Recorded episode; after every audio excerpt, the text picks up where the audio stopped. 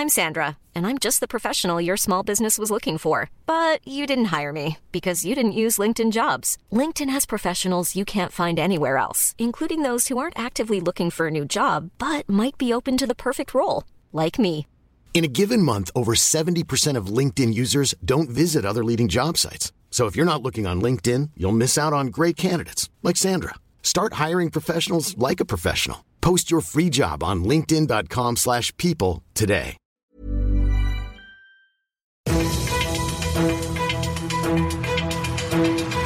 95.5 Charivari, das München Briefing, Münchens erster Nachrichtenpodcast. Mit Christoph Kreis und diesen Themen. Die Stadt München muss den Gürtel finanziell enger schnallen und Corona könnte viele Münchner Mieter bedrohen und das auch in zwei Jahren noch. Herzlich willkommen zu einer neuen Ausgabe. Dieser Nachrichtenpodcast informiert euch täglich über alles, was ihr aus München wissen müsst. Jeden Tag gibt's zum Feierabend in fünf Minuten von mir alles Wichtige aus unserer Stadt, jederzeit als Podcast und jetzt um 17 und 18 Uhr im Radio.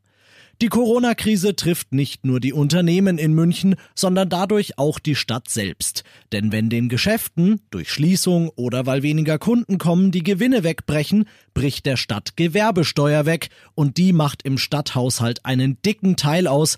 Charivari-Reporter Alex Eisenreich, wie groß wird dieses Jahr das Minus? Ja, die Stadtkämmerei, also sozusagen das Münchner Finanzministerium, rechnet für 2020 mit ungefähr 660 Millionen Euro weniger Steuereinnahmen insgesamt, also Gewerbesteuer und alle anderen zusammen. Ein bisschen Überschüsse aus den letzten Jahren sind noch in der Stadtkasse, aber am Ende läuft's drauf hinaus. München muss neue Schulden machen oder sparen oder beides.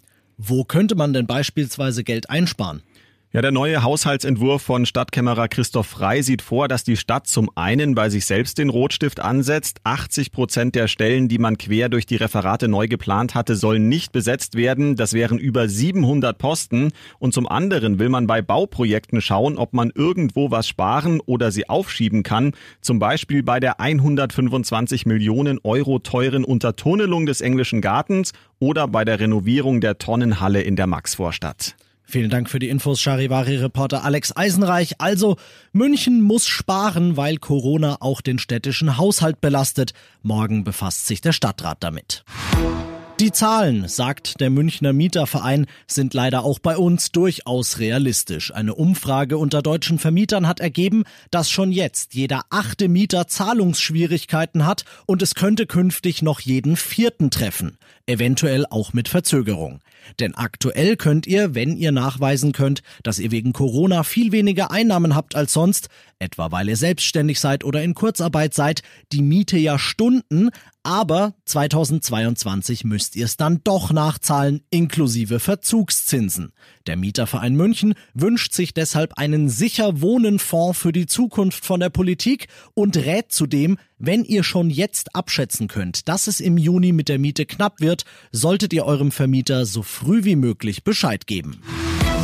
Ihr seid mittendrin im München Briefing, Münchens erstem Nachrichtenpodcast. Nach den München-Meldungen jetzt noch der Blick auf die wichtigsten Themen aus Deutschland und der Welt. Heute ist Tag der Pflege. Angesichts der aktuellen Lage Anlass für Bundespräsident Frank-Walter Steinmeier, sich in einer Videobotschaft bei Ärzten, bei Krankenschwestern und bei Pflegern für ihren unermüdlichen Einsatz gegen Corona zu bedanken. Eine schöne Geste ohne Zweifel.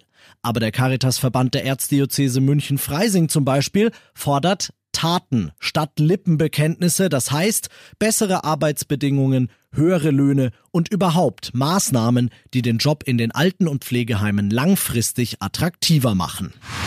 Gerade einen Tag hat Frankreich keine Ausgangsbeschränkungen mehr und schon berät sich Präsident Macron mit Kanzlerin Merkel über Lockerungen an der Grenze. Aus Paris Charivari-Korrespondentin Dorothea Finkbeiner. Seit Mitte März gab es die Grenzkontrollen. Bis auf wenige Ausnahmen wurden nur noch Berufspendler, Lastwagen und Menschen, die beweisen konnten, dass sie auf der einen oder anderen Seite leben, durchgelassen. Doch die strikten Regeln sollen nun nach und nach gelockert werden.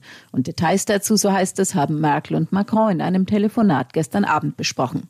Eine Einreisequarantäne für EU-Bürger gibt es hier in Frankreich ohnehin nicht. Und seit gestern fährt auch wieder täglich ein ICE zwischen Frankfurt und Paris.